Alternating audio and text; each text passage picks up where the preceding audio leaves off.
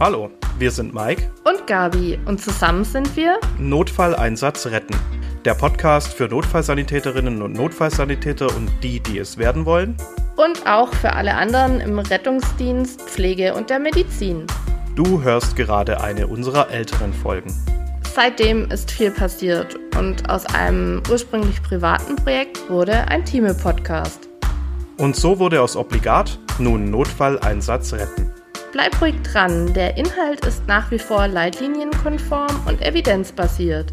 Und jetzt wünschen wir viel Spaß beim Hören.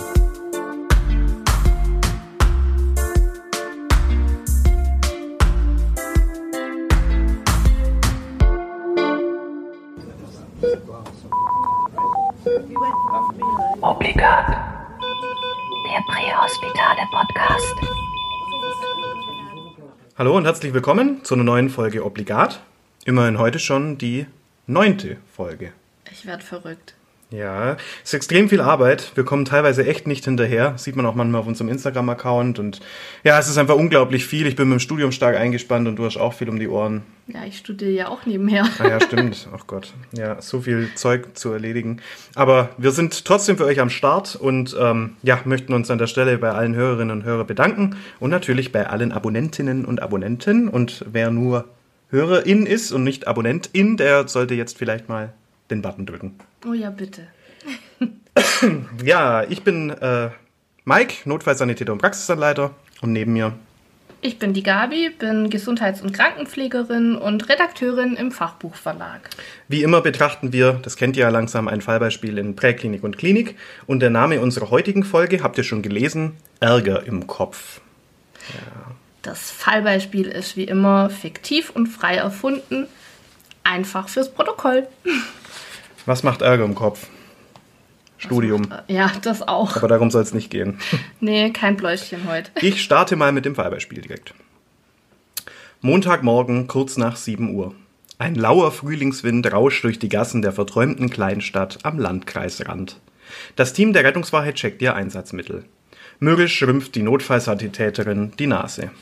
Es ist Montag, das heißt Fahrzeugcheck. Ich hol gleich mal den Profiltiefemesser.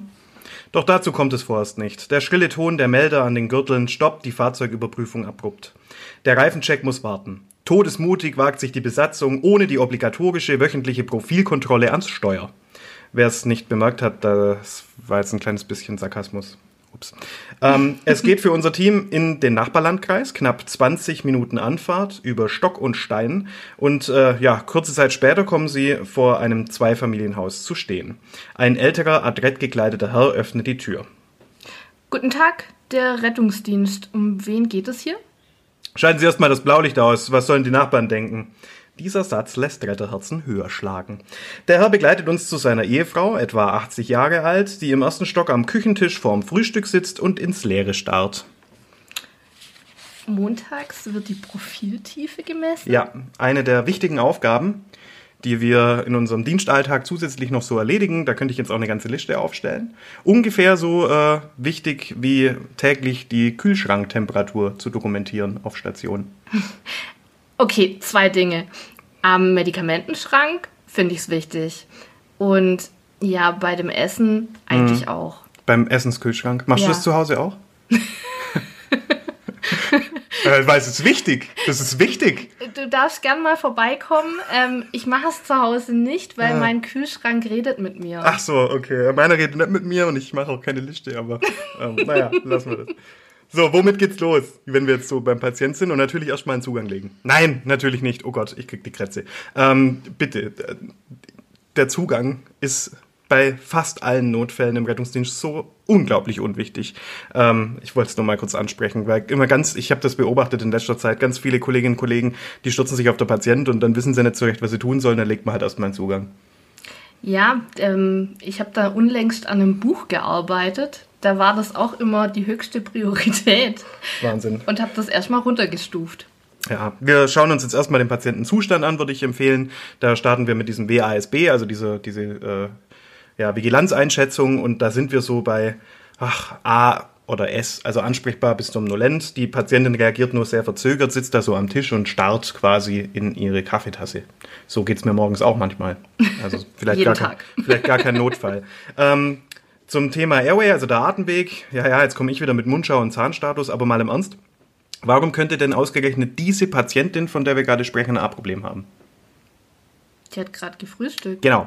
Die sitzt vorm Frühstück, hat eine Vigilanzminderung und irgendwie wäre das jetzt nicht so ganz unwahrscheinlich, dass die noch so ein paar Happen vom Frühstück im Mund hat. Ja, definitiv. 80 Jahre, hat vielleicht auch schon die dritten. Ja. Also, ich, ja, ich bin schon still. Das ist jetzt schon ein Running Gag mit meiner Mundschau. Aber es ist halt schon wichtig. Definitiv. Und ähm, ich bin gerade auch ganz gespannt. Mir fällt gerade auf, ich habe dein äh, Aufschrieb heute im Vorfeld gar nicht gesehen. Nee, nee, Das heißt, ich bin heute wirklich voll in der Freifahrt. Ja, ich äh, freue mich. Ähm, zum Thema B, also die Belüftung, Breathing. Äh, ja gut, machen wir eine Atemfrequenz. Wir schauen uns kurz das Atemzugvolumen an, die Thoraxbewegungen. Wir können mal auskultieren. Auch hier wieder äh, mit dem Gedanken zur Aspiration vielleicht auch, ja, die wir vielleicht hören könnten oder irgendwas anderes. Ähm, und wir machen eine Sättigung an den Finger. Ähm, da schauen wir uns die Platt-Kurve an. Das ist diese Kurve, die das Pulsoxy macht. Okay. Und die geht so auf und ab. Und anhand dieser Kurve, Schon mal gesehen. das ist das hat man schon mal gesehen.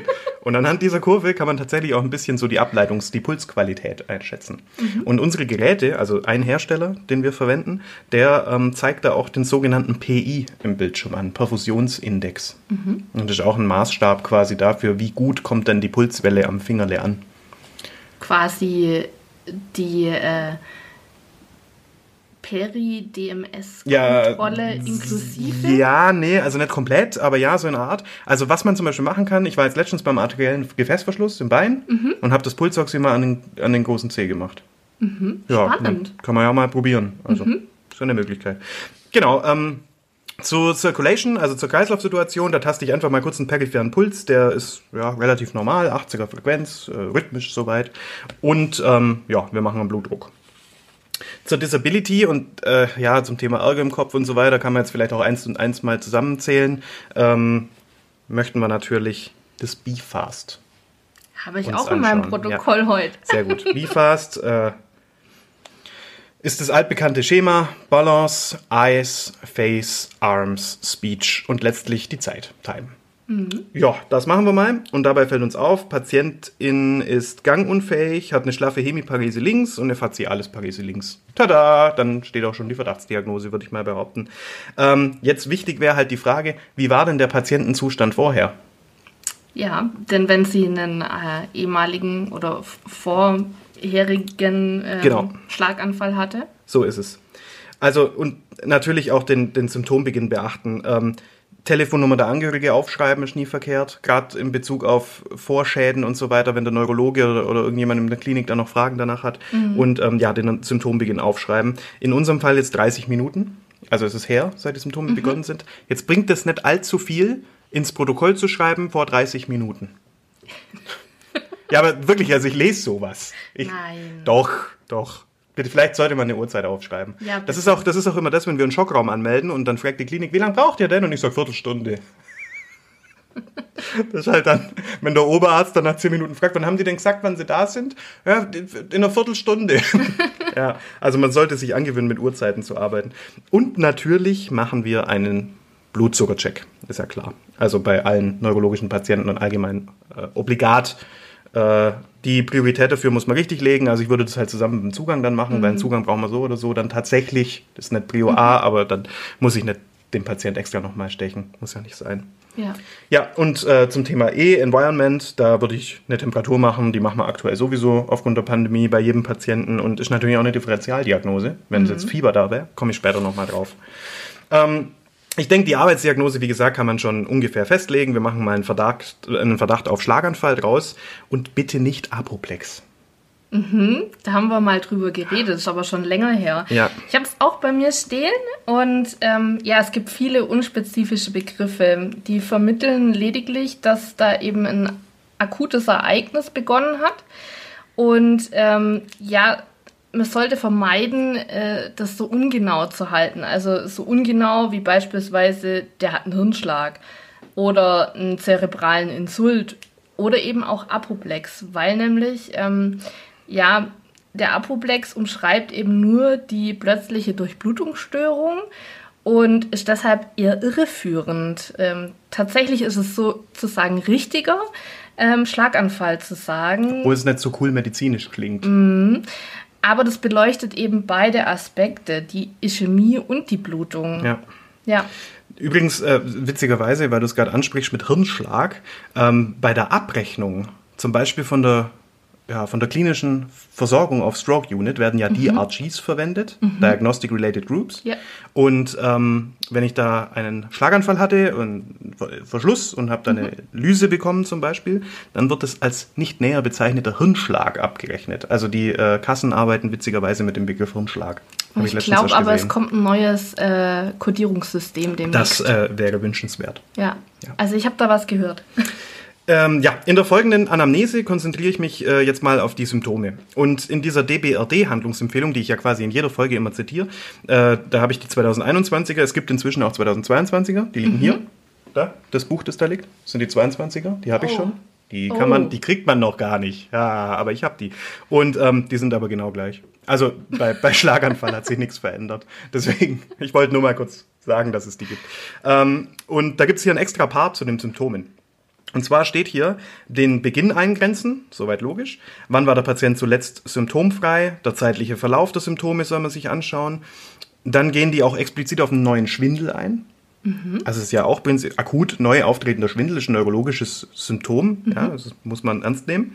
Gleichgewichtsstörung, Sehstörung, Kopfschmerz sagen die zum Beispiel noch. Und hier auch extra nochmal genannter Vernichtungskopfschmerz. Und äh, ein eigener Punkt noch die Übelkeit. Genau. Für mich alles schlüssig. Dann kommt das Bifast, Ja. wie wir es schon besprochen haben. Ich denke, also ich werde da jetzt nicht so komplett hundertprozentig drauf eingehen, das haben wir jetzt schon ein paar Mal irgendwie angesprochen und so diesen Armhebetest und so weiter, der ist ja auch geläufig. Was man bitte nicht mehr macht, ist dieser Scherenhandgriff. Dass der Patient die Hände überkreuzt und ich mache das Gleiche und sage, drücken Sie mal ganz fest. Da hat sich eine äh, Kollegin von uns ins Ausmanövriert. Das war so ein dicker Bauarbeiter. Und die sagte, drücken Sie mal, so fest Sie können. Hat er gemacht. Aua. Mittelhandfraktur. Autsch. Upsi. Also äh, ja, vielleicht äh, einfach ein bisschen aufpassen. Ähm, und es werden jetzt aber hier in der DBRD äh, noch ein paar weit, erweiterte Untersuchungen, neurologische Untersuchungen in Bezug auf BIFAST nochmal kurz angesprochen. Finde ich ganz interessant. Und zwar zum einen den Finger-Nase-Versuch. Also diesen Augen zumachen, tun Sie meinen Finger auf die Nase.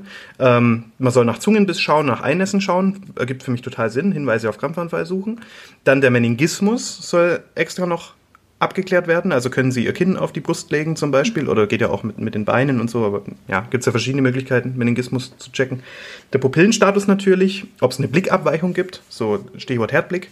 So, genau. Und die Glasgow Coma Scale oder oben. Macht für mich alles soweit Sinn. Ähm, bitte bei all den großartigen neurologischen Untersuchungsmöglichkeiten nicht vergessen, Time is Brain. Ich glaube, das ist so das Wichtigste. Ich glaube, so wollten wir die Folge auch ursprünglich nennen, aber der Begriff war ein bisschen langweilig, weil Time is Brain kennt jeder. Also da bitte auch dran halten. Äh, die Klinik hilft dem Patienten oder der Patientin und sonst erstmal nix. Also die beste präklinische Therapie, sorry, ist einfach Diesel. Ganz schnell in die Klinik fahren. Weil, also ich kann, es kann schon sein, dass äh, Notfallsanitäter oder Notfallsanitäterin XY alle Hirnnerven einzeln kontrollieren kann, weil sie mal ein Fachbuch aufgeschlagen haben und total krasse NFS sind, aber bringt halt nichts. Ja, also es gibt Leute, die machen dann draußen so Sachen, die ziehen da Schuhe und Socken aus und machen Babinski-Reflex. Kann man schon machen. Also ist ja schon cool irgendwie. Oh, der hat einen positiven Babinski. Aber ähm, was ist die Konsequenz? Äh, es ist cool, das zu sehen, aber es bringt dem Patienten halt gar nichts. Ist vielleicht ist nur cool, total kontraproduktiv. Wenn mein Bifast komplett unauffällig ist und dann würde ich da was finden, okay. Aber so prinzipiell zeitkritischer Patient und ich denke mir, boah, okay, Stroke Unit, schnell, zügig, dann noch sowas zu machen, würde ich nicht empfehlen. Also das, das wäre am Ziel vorbei, weil das Ziel ist hier eine ganz geringe Versorgungszeit. Komme ich gleich nochmal drauf. Hier, hier steht schon auf meinem Skript Versorgungszeit. Aber da kommt noch was. mal. Ähm, ja, wir müssen ein paar Interventionen beachten äh, draußen vor Ort. Und zum Beispiel bei positiver Differentialdiagnose müssen wir natürlich intervenieren, weil dann ist es ja kein Schlaganfallverdacht mehr, sondern dann hätten wir quasi eine neue Verdachtsdiagnose, zum Beispiel Hypoglykämie. Da haben wir dann eh schon Zugang gelegt. Wie vorhin schon angesprochen, können wir, können wir die Glucose geben. Ähm, Sepsis wäre eine Verdachtsreaktion. Darf ich da bitte einhaken? Ja. Die Glucose 40 Prozent. Ja, wir haben tatsächlich G50 bei uns. Okay, Ja. aber keine G5%. Nein, nein, nein, das machen wir nicht. Ganz Nee. wichtig. Wir haben eine G5 Weil auf das dem Auto. führt, das führt zum Hirnödem. Ja. Also das ist hier ein ganz, ganz wichtiger Punkt, den auch ja, viele einfach falsch machen und damit eine lebensbedrohliche Situation herstellen. Wir haben tatsächlich eine G5 auf dem Auto, aber die ist für Kurzinfusionen. Also Mhm. Amiodaron zum Beispiel fällt mir ein, muss man ja mit G5 richten. Ja. Und ähm, nee, aber ansonsten natürlich eine G20 wird empfohlen in den Handlungsempfehlungen, Mhm. ähm, weil es weniger venenreizend ist. Ja, wir, ich kenne jetzt einen Rettungsdienstbereich, die haben G40 und wir haben bei uns G50, aber ich meine Hauptsache. also tatsächlich die Fachliteratur sagt alles ab G40. Ja, spannend. Ja, ist aber. Ah, muss ich mal vergleichen mit den neuen Handlungsempfehlungen, die hier hinten liegen. Ich habe es ja. Ja. schon, vielleicht steht da dann G50. Naja, Passt da bitte auf. gucken wir mal. Ähm, Meningitis wäre noch eine Verdachtsdiagnose. Wer sowas mal gefahren hat im Rettungsdienst, der muss danach auch äh, Antibioseprophylaxe einnehmen. Ganz tolle Sache. Ich, furchtbar, echt. Mich hat es so platt gebügelt. Dieses? Single-Shot, Riesentablette, Antibiose. Ich weiß nicht mal, wie das heißt, was man da kriegt. Aber das hat mich so aus dem Leben bombardiert. Okay. Ohne Witz. Das hat alles getötet, was irgendwie in mir lebt. Also Meningitis war nicht mehr da, aber sonst auch nichts. Mir ging es richtig schlecht. Okay. Ähm, bei akuter Atemwegsverlegung müssen wir natürlich intervenieren. Also die Schutzintubation erwägen dann ärztlicherseits. Äh, der Atemweg sollte aber bei einem Schlaganfall ohnehin als bedroht angesehen werden. Ja, aber grundsätzlich bei jeder Vigilanzminderung. Ähm, bei einer hypertensiven Krise wäre dann das dritte. Da müssen wir auch eingreifen. Der Blutdruck systolisch über 220 mm Quecksilbersäure oder diastolisch über 120 sind da so die, die Marker, die wir so in den Handlungsempfehlungen stehen haben. Und dann senken wir mit Urapidil bis maximal 180. Ähm, Warum bis maximal 180? Weil wir die Bedarfshypertonie aufrechterhalten wollen. Also es ist ja ein physiologischer Aspekt. Im Kopf wird irgendwas nicht durchblutet, der Körper steigt den Blutdruck und wir wollen unter die Rupturgrenze, aber natürlich nicht diese Bedarfshypertonie zunichte machen. Wichtig. Ähm, ist auch zum Beispiel ja ein Indiz für einen Schlaganfall, hoher Blutdruck. Also ist für mich auch immer so, ah, mh, okay, kommt noch oben drauf, 190er Druck. Also ich hake da im Kopf dann auch schon ein bisschen so, ah, okay, der geht auch wieder ein bisschen in die Richtung. Ähm, Senkung mit Ugapedil und laut Handlungsempfehlung, äh, also man kann auch mit Nitrendipin senken und aber nicht beim Schlaganfall. Da nur Ugapedil. Okay. Gibt es einen Grund? Keine Ahnung. Ich habe gehofft, du fragst nicht. Ich weiß es wirklich nicht. Ich weiß es wirklich nicht. Das steht da so drin und ich habe nichts dazu gefunden. Oh Gott, wie ehrlich. Ja, ich kann ja nicht alles wissen. Wer es weiß, kann mir ein Instagram schreiben. Dann, ich, ich nehme das dann zur Kenntnis und baue es in die nächste Folge ein. Aber also wir haben auf unserem Fahrzeug gar kein Nitrendipin, ansonsten wüsste ich das vielleicht. Okay. Aber nachdem ich das nicht gebe, weil ich es nicht habe, Hat denn jemand von euch? ja, wäre mal eine interessante Frage. Ja, genau. Also grundsätzlich, was für einen Blutdruck erwarten wir denn beim Schlaganfall und warum? Eben diese Bedarfshypotonie und die soll auch bestehen bleiben. Ähm, Sauerstoffpass, äh, Sauerstoffgabe äh, würde ich angepasst geben, also nicht Vollstoff irgendwie Sauerstoff. Ich erinnere da ganz kurz mal an den Herzinfarkt. Da gibt's ja eine große Studie, die mit den freien Radikalen und so weiter da schon gezeigt hat, dass da Gefäße vielleicht ein bisschen enger werden. Es gibt jetzt diese Studie nicht für Schlaganfallpatienten. Also es ist ja davon auszugehen, dass das ähnlich sein könnte. Also da vielleicht einfach ein bisschen zurückhaltend sein. Ja, und dann let's go. Load and go oder treat and run oder wie auch immer man das nennt. Ähm, die DBRD äh, empfiehlt eine Versorgungszeit vor Ort unter 25 Minuten. Das kriegen wir schon hin. Dann muss der Patient aber relativ nah am RTW sein. Weil ich finde, diese 25 Minuten sind immer schön und gut, das kriege ich schon hin. Ich bin jemand, der sehr zügig arbeitet und sehr zielstrebig arbeitet. Da macht man mal ein 10 vor 10 und dann zack, zack, zack und dann ist man schnell im Auto. Wenn aber die Frau äh, X im fünften, sechsten Stock oben ist, ohne Aufzug und wir müssen die Treppe runterschleifen, im Tragestuhl oder auf dem, auf dem äh, Tragetuch oder irgendwas, dann sind die 25 Minuten halt rum. Ja. Also das ist immer gut gemeint. Man muss gucken, wie, äh, wie, das ab, wie das draußen überhaupt zu bewerkstelligen ist dann tatsächlich. Ähm, aber zum Beispiel hier wirklich ein, ein geiler Tipp auch für alle äh, Notfallsanitäterinnen, Notfallsanitäter oder alle Praxisanleiterinnen, Praxisanleiter. Ich mache es immer ganz, ganz so. Ich lege einen Zugang quasi vor Ort, so während der Kollege die Trage richtet, so mehr oder weniger. Dann lege ich kurz meinen Zugang. Und ähm, jetzt war es bei uns früher so, laut lokalem Protokoll, muss ich ein Ausrufezeichen dahinter machen, das steht in keiner Handlungsempfehlung, das war nur so von der Klinik gewünscht, dass der Patient, der in die Angio-CT kommt, zwei Zugänge hat, mindestens grün. Dass die dann nicht nochmal legen müssen, dann kannst du gleich eine Angio fahren. Ja. Und für die Lyse hast du dann eben auch noch einen frei. Und ähm, den zweiten habe ich immer während der Fahrt gelegt. Und das ist nämlich was, man legt ja nie Zugänge während der Fahrt. Also das ist so, wenn man einen ITLS-Kurs oder einen PHTLS-Kurs besucht, dann sagen die, ja, Trauma, muss ganz schnell in die Klinik, Golden Hour auf Schock, äh, den Zugang legt ihr während der Fahrt und alle nicken so, ah ja, klar, lege ich den Zugang während der Fahrt. Ja, mach das mal. Also ich weil stell's mir das ist nicht so easy. vor. Das ist nicht so easy. Also kommt auf, auf den Venenstatus und alles an und ob man die Finger spreizt oder nicht. Mhm. Okay. Aber ähm, also man muss das geübt haben. Und ich finde, so ein Schlaganfallpatient ist da wirklich, also das klingt jetzt moralisch ganz arg fragwürdig, ganz arg ethisch fragwürdig, aber äh, das, das kann man doch machen. Also ich meine, was ist denn das Schlimmste, was passieren kann? Das Schlimmste ist, ich verstech. Das Mhm. ist aber allemal besser, als noch zehn Minuten vor Ort zu bleiben und den Transport zu verzögern, um nochmal einen Zugang zu legen. Ja. Also keine Ahnung, ich habe auch schon Schlaganfallpatienten ohne Zugang im CT abgegeben. Ja, time is brain. Ja, ich habe das, also sorry Leute, was erwartet ihr von mir? Soll ich noch eine halbe Stunde draußen bleiben und Zugang legen? Ist doch Blödsinn. Ja. Also ich habe da, also ich, bei manchen kratzt es vielleicht am Ego, mir ist es doch, also wenn der keine guten Venen hat und ich habe da zweimal verstochen oder irgendwas, das ist ja eigentlich schon zu viel. Also zweimal verstechen sind ja auch fünf, sechs Minuten, sieben Minuten, die da ins Land gehen. Keine, also ich habe jetzt noch nie mitgestoppt, aber das wird auch dauern. Deswegen, puh. ja, und dann eben die wichtige Frage, wie ist es denn bei euch im Rettungsdienstbereich? Ähm, telefonische Voranmeldung sollte üblich sein bei akutem Schlaganfall in diesem sogenannten Zeitfenster. Ähm, oftmals läuft es über den Schockraum, manchmal geht es direkt auf die Stroke Unit, manchmal geht es direkt ins CT. So eine direkte CT-Übergabe ist eigentlich wünschenswert ähm, ein Zugang, zwei Zugänge und so weiter und so fort. Letztendlich ähm, eine Übergabe machen mit den wichtigsten Punkten und dann kann man ja gucken, ob die Azubis oder interessierte Kolleginnen und Kollegen ähm, beim CT vielleicht auch dabei bleiben können. Das finde ich total hilfreich. War bei uns im Klinikum immer möglich, also äh, und war cool, weil also da war zwischen Schockraum und CT noch so ein kleines Räumchen für die äh, äh, medizinisch-technisch-radiologische Assistentin oder Assistent, wenn ich das richtig gesagt habe, M Ich glaub schon. TRA heißen die, glaube ich. Und ähm, da habe ich mich immer reingesneakt mit meinem Azubi zusammen. Und dann haben wir zusammen das CT mal angeschaut. Ich meine, so eine Blutung oder so siehst du ja tatsächlich relativ gut. Und ähm, ja, wenn du einen netten Neurologen dabei gehabt hast, der hat das dann auch kurz erklärt alles Ja. und so. Also wenn das geht, sind wir mal ehrlich, also die 10 Minuten, das geht ja so schnell, CT zu fahren. Ja. Ja, why not? Warum nicht? Also da auch wenn äh, ja Auszubildende in der Klinik äh, einen Einsatz in der Notaufnahme haben, empfiehlt sich das auch, wenn ein CT ansteht, einfach mal mitgehen. Das ähm, ja ist super spannend und sollte man unbedingt mal gesehen haben. Ich habe jetzt noch so ein bisschen recherchiert. Äh, Das Thema wird an den Berufsfachschulen äh, aber, ja, ich sag mal, sehr ausführlich unterrichtet oftmals. Äh, Daher war es für mich ein bisschen schwierig, hier guten Input aufzutreiben, der noch nicht jeder und jedem zum Hals raushängt. Ähm, So ein paar generelle Infos.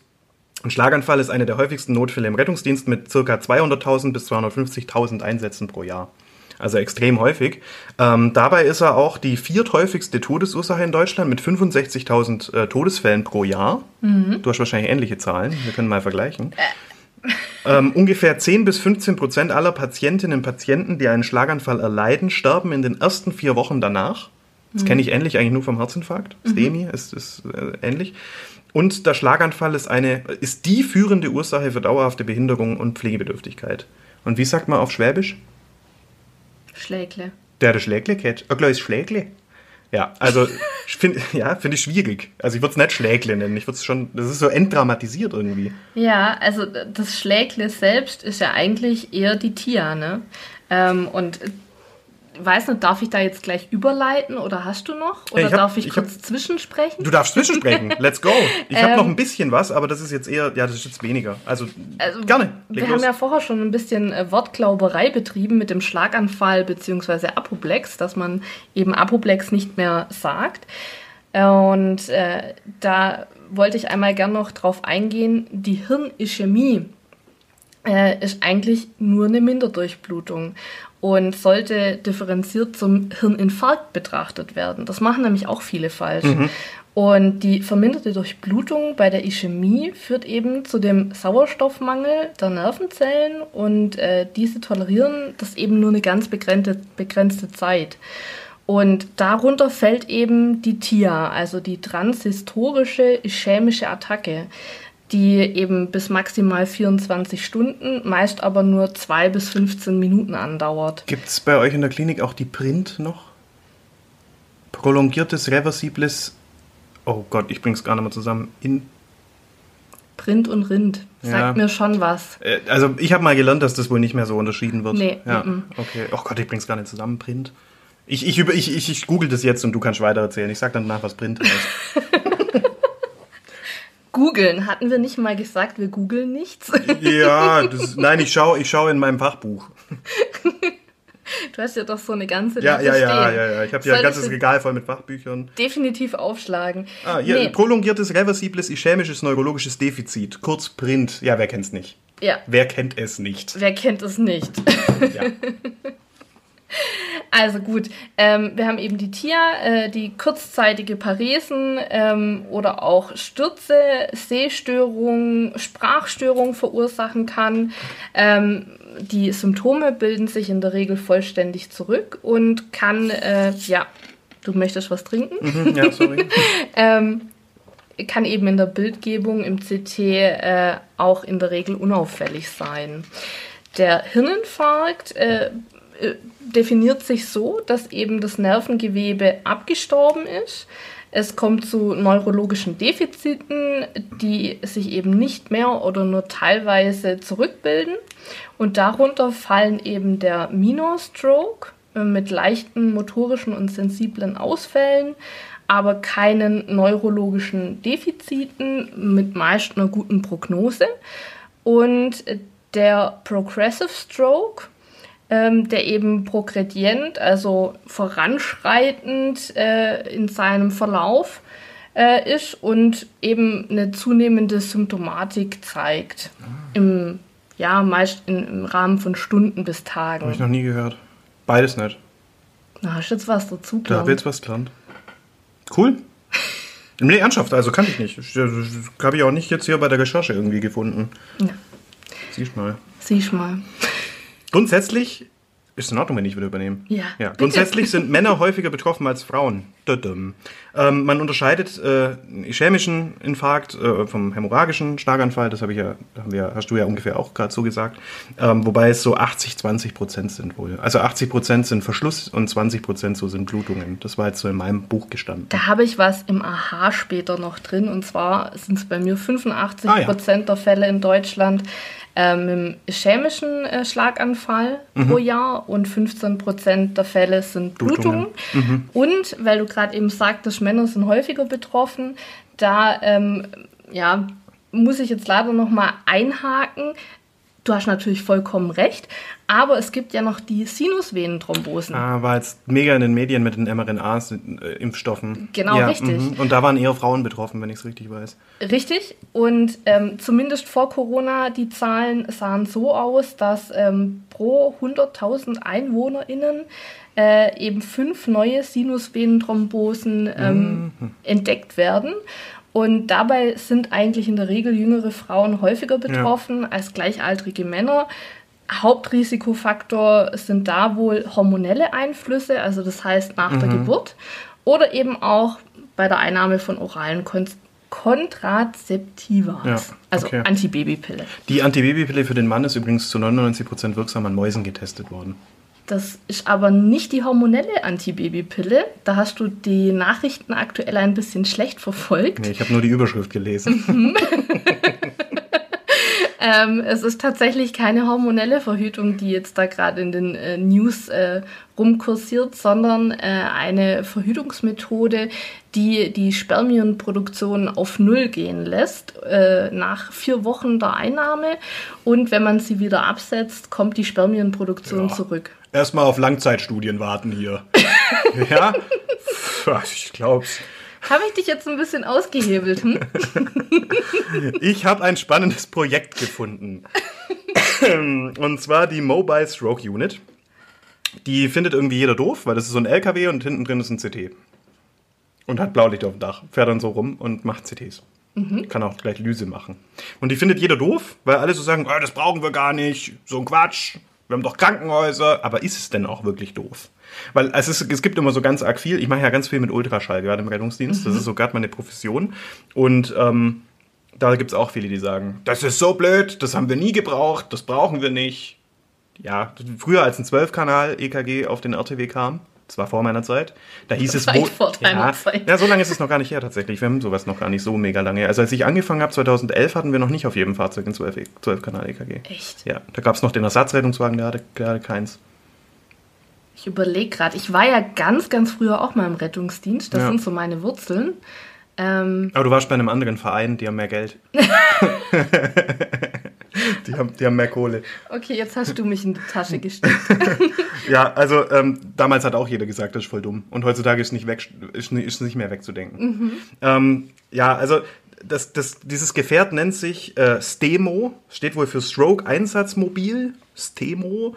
Und ähm, jetzt gibt es zumindest eine Studie, die ich da jetzt mal so grob überflogen habe. Ich muss aber echt sagen, ich habe die jetzt nicht komplett gelesen. Irgendwie so viel Zeit habe ich gerade einfach gar nicht, weil die halt auch tausend Seiten hat gefühlt.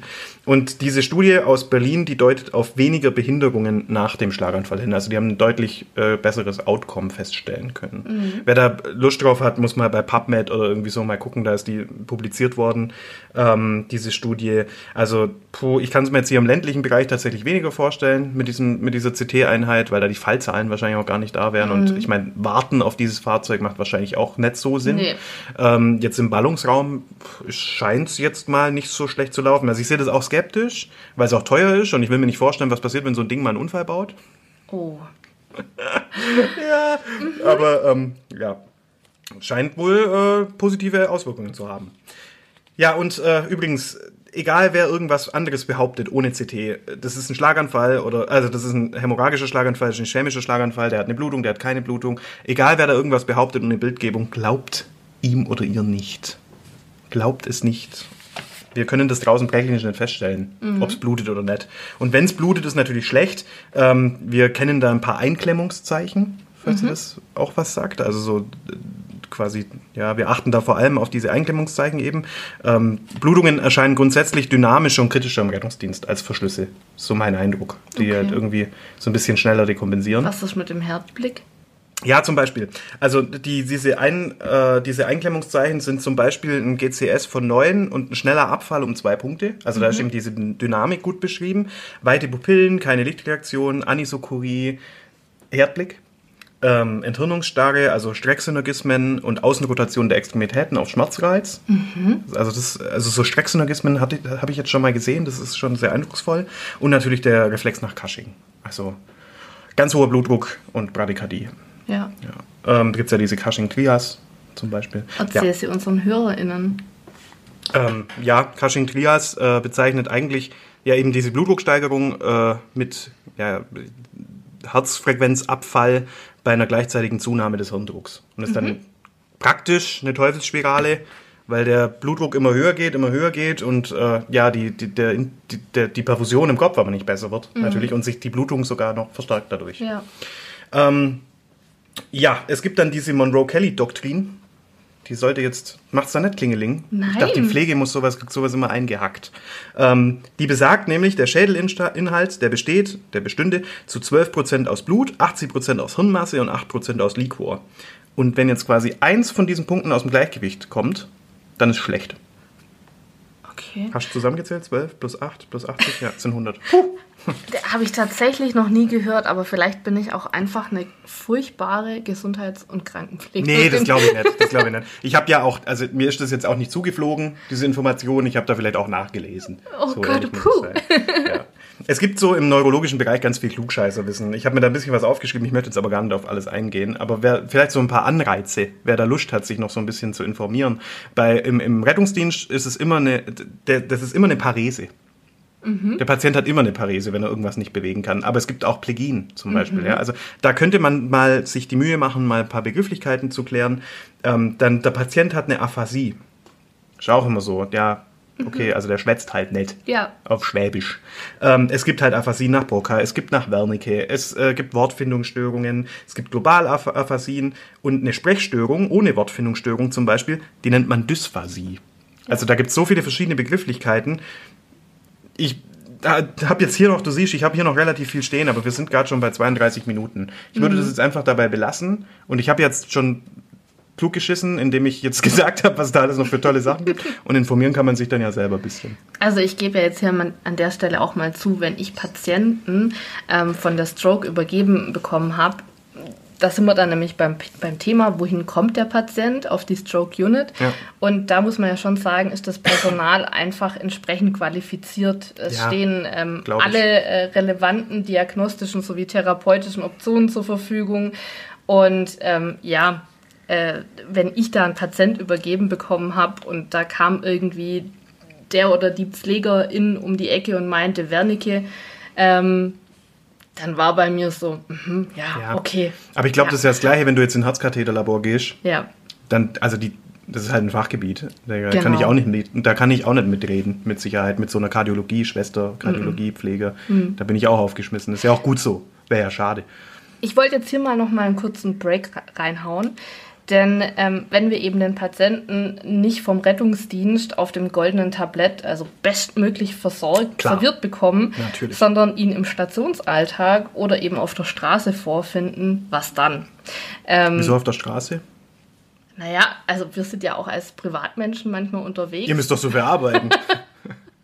Achso, ich dachte gerade. Ja, Und ja, okay. da wollte ich einmal drauf eingehen, dass die erste Person eben beim Patienten bleibt und eine weitere alarmiert den Arzt bzw. setzt einen Notruf ab. Die Atemwege, habe ich mir aufgeschrieben, müssen immer freigehalten werden. Ähm, ganz wichtig. Und ähm, Bewusstlose in eine stabile Seitenlage Ja. gebracht. Wenn sie atmen. Und wache Patienten eben Oberkörper hochgelagert. Die Vitalzeichen sollten kontrolliert werden und die Betreuung ähm, steht da im Vordergrund. Jetzt wollte ich dich aber noch mal auch von hinten quasi aufrollen. Was sind denn eigentlich potenzielle Risikofaktoren für einen Schlaganfall? Diabetes. Diabetes ist immer richtig. Das ist. Das ist so, das ist, das ist so, äh, also wenn man eine, eine äh, wenn man im Staatsexamen sitzt und da sitzt einem der Arzt gegenüber und der Prüfer, also der, der, und die fragen, was sind denn da Risikofaktoren? Diabetes ist immer die korrekte Antwort, egal für welche Krankheit. Das ist, das ist einfach, es tut mir leid für jeden, der das hat, aber das ist immer richtig. PAVK, Diabetes. Herzinfarkt, Diabetes. Das ist super. Ähm, nee, also Nikotin und Rauchen kann man natürlich noch äh, dazu sagen. Das ist auch ja, das waren ja auch die kardiovaskulären Risikofaktoren, die wir in der vorletzten oder vorvorletzten Folge besprochen haben. Ist ja. schon ein bisschen her. Ähm, gut, äh, Hypertonie wahrscheinlich, könnte ich mir noch vorstellen. Ja. Und ähm, ganz, ganz wichtig, und habe ich jetzt zum Beispiel gar nicht erwähnt, das Vorhofflimmern. Ja. Und deswegen, übrigens, schreiben wir bei jedem Schlaganfall auch ein 12-Kanal-EKG. Siehst du mal? Ja, ich hatte mal eine Patientin, die hatte nur Schwindel. Ich war da noch Azubi. Die hatte nur Schwindel, sonst nix. Ja. Völlig diffus, einfach nur Schwindel. Und dann haben wir einen Zwölfkanal geschrieben. Es war ein deutliches Vorhofflimmern zu erkennen. Und dann kam die Frage, ja, nehmen Sie eigentlich Medikamente? Sowas Nö. Antikoagulatives? Nö, nimmt sie nicht. Ja, dann war es halt ein fetter Schlaganfall. Also dieses Zwölfkanal-EKG ist halt schon wichtig, auch in der Entscheidungsfindung. In dem Moment hat es der Patientin vielleicht das Leben gerettet. Absolut. Weil mein Praxisanleiter damals gesagt hat, okay, dann machen wir da einen Stroke draus.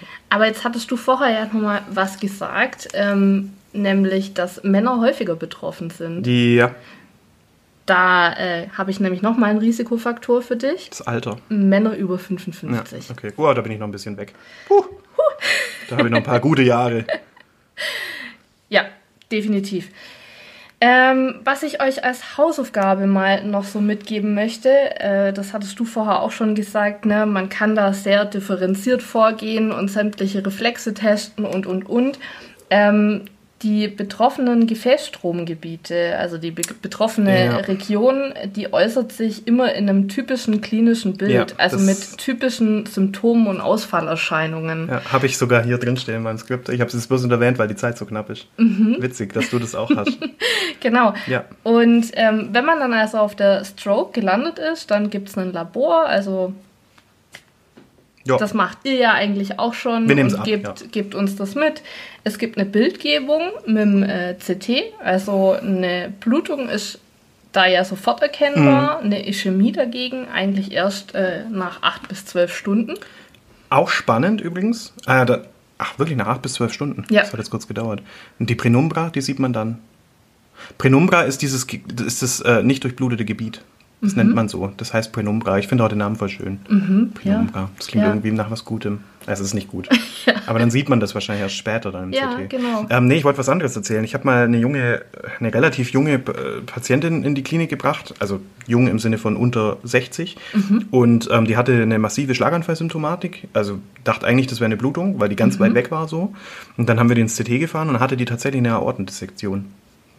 Hui. Und zwar relativ weit oben, also so bogennah, Ja. sage ich mal, t- Transzendenz. Und ähm, die hat es nicht überlebt, natürlich, Mhm. keine Chance. Aber das hat, das hat ihr quasi die Blutzufuhr zum Gehirn abge abgedrückt, diese. Aortendissektion. Also es ist schon faszinierend, wenn Ja. man mal denkt, ja, Schlaganfall, fahren wir in die Klinik, hat einen Schlaganfall. Ja, Wir waren bei der Bildgebung. Ja. Das MRT, ähm, mit dem ermittelt man quasi den Hirninfarkt und dessen Ausmaß. Und ähm, ja, im MRT ist das in den ja, ein bis zwei Stunden äh, danach nachweisbar. Und ähm, dann gibt es natürlich noch äh, mittels äh, Angiografie äh, kann man Sequenzen äh, darstellen, ähm, die dann die betroffene, äh, ja, das betroffene Gefäßstromgebiet äh, identifizieren Mit Kontrastmittel dann, ja. ja. Mhm. Weitere Untersuchungen wären ein EKG, um eben hier, wie du gerade sagtest, den Embolus, der sich äh, aus dem Vorhofohr losgelöst hat, ähm, ja, bei einem Vorhofflimmern zu identifizieren. Ja. Doppler bzw. Duplo. Äh, Duplex. Äh, ja, Duplo. Duplo. Duplo-Sonographie, ja. Ich habe ein Hüngerchen. Ja. ähm, äh, der hirnversorgenden Arterien. Ähm, also da ist die Suche nach arteriosklerotischen Plaques. Äh, Echokardiographie eben zur weiteren Abklärung einer Cardio... Transösophagal dann wahrscheinlich. Ja, ja. kardialen äh, Emboliequelle und gegebenenfalls auch eine spezielle Zusatzdiagnostik im weiteren Verlauf, wie zum Beispiel eben umfangreiche Gerinnungsdiagnostik, mhm. Langzeit-EKG und Blutdruck und Angiografie. Ähm, das Ziel der Therapie ist eben, das ischämische Areal äh, möglichst klein zu halten. Das bedeutet eben eine rasche Revasku Revaskularisierung, ja. ähm, eben eine Fibrinolyse, das heißt die Auflösung des Thrombus und ähm, da gibt es jetzt eben drei ähm, Methoden, nach denen man vorgeht. Die systemische Lyse, medikamentös über den venösen Zugang, ähm, die eben innerhalb der ersten viereinhalb Stunden nach Symptombeginn äh, durchgeführt wird. Eine lokale intraarterielle Lyse, da werden eben die Medikamente über einen eingeführten Katheter so nah wie möglich an den Ort des Geschehens gebracht. Die ist bis sechs Stunden nach Symptombeginn möglich oder auch die mechanische Thrombektomie bei größeren arteriellen Gefäßverschlüssen bis sechs Stunden nach Symptombeginn. Und die Voraussetzung ähm, für die Lyse ist eben der Ausschluss einer Hirnblutung bzw. eben erhöhte Blut Blutungsgefahr aufgrund von Vorerkrankungen. Ja. Das heißt, wenn Menschen Gerinnungsstörungen haben. Und also ist, das eine, ist das eine, wie sagt man, eine harte Kontraindikation? Ja. Aber wenn ich eine Gerinnungsstörung habe, kriege ich keine Lyse. Ja. Und so Faktor 5 Leitmutationen haben ja, von, haben ja voll viele. Ich bin jetzt keine Neurologin, Mike. Ja, ja. Das ist ja auch blöd. Hast du eine, hast eine Faktor 5 Leitmutation? Ja. ja, sorry. Ja. Schönen Tag noch. Aber gut, das kommt wahrscheinlich, woher will die Klinik das auch wissen? Ich erinnere mich auch an einen Patienten, der bei uns auf Station äh, einen Schlaganfall erlitten hat, der morgens Klexane gespritzt bekommen hat. Der wäre super zu lisieren gewesen ah. und der wurde aufgrund dessen nicht lisiert. Ja, okay. Tat ja, mir richtig ich. leid. Hm. Ähm, wichtig auch für euch äh, im Rettungsdienst: hm. Notfallmedikamente dürfen nicht IM gespritzt werden, denn das schließt später eine Lyse aus. Ah. Oh. Das wusste ich nicht. Ha. So. Na gut, ich meine, wir schwitzen relativ selten IM. Wobei, so Midazolam beim Kampfanfall, das könnte ja da eigentlich schon reinpassen. Tja. Wichtiger Hinweis. Ja. Puff, heute habe ich dich. Ja. Und äh, parallele, parallele Basismaßnahmen ähm, hast du schon erwähnt, Senkung des Blutdrucks, ähm, Korrektur Glucose, Stoffwechselstörung, Korrektur erhöhter Körpertemperatur und, und, und. Ähm, die Sinusvenenthrombose habe ich vorher schon erwähnt. Das wäre eine weitere wichtige Diagnose in diesem Bereich der Neurologie. Ähm, gebe ich euch als Hausaufgabe, weil wir schon recht weit von der Zeit sind. Ähm, worauf ich aber gern eingehen möchte, sind die äh, oder ist die Sekundärprävention, das mhm. heißt äh, medikamentös mit AS, beziehungsweise bei Unverträglichkeit mit Clopidogrel mhm. und eine doppelte Thrombozytenaggregationshemmung ist nur in speziellen Indikationen äh, ja, angedacht oder deren vorbehalten. Außerdem eine gerinnungshemmende Therapie beziehungsweise eine orale Antikoagulation mit Kumarin, also mit einem Vitamin K-Antagonist, der da wäre. Marcomar, oder? Das, Ja. Wobei das gar nicht mehr so häufig ist, gell? Da gibt es so viele Wirkstoffe inzwischen. Na, also Marcumar ist Marcumar. Es Ja, ja, gibt ist- aber noch, lass mich reden. Es gibt noch. Es gibt noch die NOACs, also die neuen oralen Antikoagulantias, äh, beziehungsweise auch DOAC, manchmal genannt. Das sind die direkten oralen Antikoagulantia, Antikoagulantias. Ähm, das ist, NOAC und DOAC ist das gleiche. Da gibt es, ich meine, vier oder fünf in Deutschland zugelassene. Ähm, nur Vorsicht äh, hier, also mein verordnen tut es eh der Neurologe oder die Neurologin. Meines Wissens nach sind noch nicht alle NOACs, äh, die in Deutschland zugelassen sind, laut der Leitlinie für Schlaganfälle auch zugelassene NOACs ähm, zur Behandlung äh, von äh, Und hast du da ein. Beispiel? Oh ja, klar. Ähm, Eliquis, Ah, ja, genau, die meinte ich, ja. Ähm, Xarelto, ähm, die meinte ich vorhin. Ja, ja. Radaxa, genau. Ähm, das wären NOACs. Ähm, dann auch zur Sekundärprävention zählt natürlich die Blutdruckeinstellung, gegebenenfalls individuell äh, Lipidsenker. Haben wir uns auch schon mal drüber unterhalten, ja? Ganz Mit richtig. HDL und LDL. Und ähm, gegebenenfalls auch eine Operation bei zum Beispiel Karottestenose oder auch der Verschluss von einem Foramen ovale, also äh, einem Loch zwischen den Vorhöfen. Ja. Oder auch gegebenenfalls ein Vorhof-Ohrverschluss mittels einem Schirmchen. Ähm, äh, weiter noch natürlich eine Physio- bzw. Ergotherapie und auch Logopädie. Hier in der Klinik bitte dran denken, die anzufordern oder anzumelden. Und in der Klinik auch den Sozialdienst anzumelden, um einen Reha-Antrag bewilligt zu bekommen. Ja, voll, voll die gute Hilfe dann auch für die Leute. Ja. Mhm, genau, und zwingend notwendig Ja. bei einem Schlaganfall. Ähm, als Sekundärprävention gilt natürlich auch noch, die Risikofaktoren zu minimieren. Das heißt, durch Adherenz in der Medikationseinnahme, äh, Nikotin. Du meinst Compliance? Nein, ich meine Adherenz. äh, Nikotin zu reduzieren bzw. wegzulassen, ein Lifestyle-Change mit einer Ernährungsumstellung und einer Gewichtsreduktion etc. Wichtig hier an der Stelle äh, zum Thema Schlaganfall noch das Bobat-Konzept. Da ist das Ziel, die Aktivität, Körperwahrnehmung und Bewegungsabläufe wiederherzustellen. Und Pflegende halten ähm, im Rahmen des Bobat-Konzepts, zum Beispiel bei der Grundpflege, ähm, möglichst immer Körperkontakt, kündigen ihre Handlungen verbal und mittels Initialberührung an, arbeiten beispielsweise dann eben auch bei der Körperpflege mit konstantem Druck und Pflegende, Pflegende arbeiten immer von der betroffenen Seite aus, führen zum Beispiel beim Essen eingeben die Bewegung mit dem betroffenen Arm unterstützend aus. Ähm, du guckst so. Klingt voll teuer. Nein, das macht ja der oder die Pflegende. Ah, das macht ihr? Ja, Echt? natürlich. Das klingt voll, voll nach Spezial äh, Nein. DMP Eigentlich, äh, Zeug. eigentlich hat jeder. Äh, Weißt du, ich lerne gerade extrem viel duale Krankenhausfinanzierung. Und seit ich das so richtig zelebriere, Mhm. ist alles immer, denke ich mir bei allem, boah, wer soll das bezahlen? nee, nee, also Pflegende haben in der Regel schon in der Ausbildung äh, einen Bobat-Kurs, den sie absolvieren. Und dann können die das auch. Ja, cool. Ja, voll, voll super, weil dann wird es ja einfach durch die Pflegekostentarife, durch die Pflege, Pflegesätze abgerechnet. Ja, also es wird vor allen Dingen durch die Pflegende aus, Pflegenden ausgeführt. Ja. Die Nahrung ähm, sollten kleine Portionen sein, Vorsicht eben vor Schluckstörungen, ganz wichtiges Thema. Ähm, auch immer zum Nachschlucken auffordern und äh, nach der Mahlzeit eine sorgfältige Mundpflege äh, durchzuführen, ist hier obligat. Ach ja, obligat.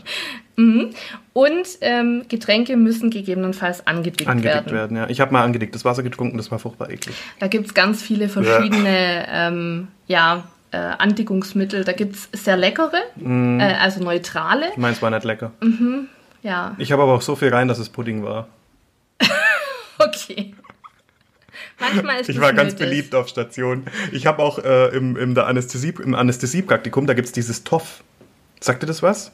Ich weiß nicht, was es ausgesprochen heißt. Das macht man, wenn der Patient in Vollnarkose ist und äh, einen Muskelrelaxanz hat.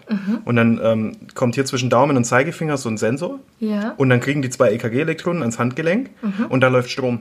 Oh. Und dieser Topf, der haut quasi Strom durch die Muskeln durch und guckt dann, wie ist die Response. Ja. Und kann dadurch errechnen, wie tief die Muskelrelaxierung ist. Ja. Und ich fand es total spannend, mir das im OP einfach mal selber dran zu bauen und mal zu gucken, ob Autsch. das weh tut. Das tut weh. Es tut schweinemäßig weh. Ja. Also es fanden alle witzig im OP-Saal, außer ich. Es tat so weh. Also ich kann das nicht empfehlen. Wer sowas hat, also es ist, es ist eine Erfahrung.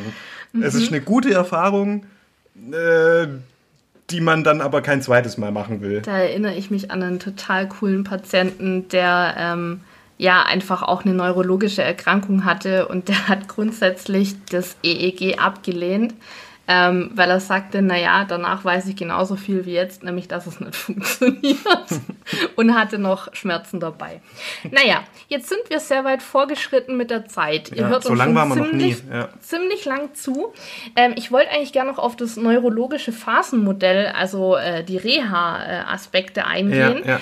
Aber die gebe ich euch jetzt als Hausaufgabe, weil nämlich der Mike hat heute so viel geschwätzt. So viel Hausaufgabe heute. Ja, Ja. Sorry, dann, ja, ich habe tatsächlich viel geschwätzt. Hast Ich bin ja auch noch gar nicht fertig. Ich bin ja auch gar nicht fertig. Ich habe ja hier sogar noch Zeug. ich drehe durch. Ja, sorry. Gut. Sollen wir es dabei belassen? Hast du noch ein schönes Fazit? Hast Ich du noch einen hab schönen noch ein Schlusssatz? Fazit. Also, Ja. ich leg los. Wer die Möglichkeit hat, nehmt an dem Bobat-Kurs teil. Es sollte eigentlich in der Ausbildung schon enthalten sein, aber das ist nur der Grundkurs.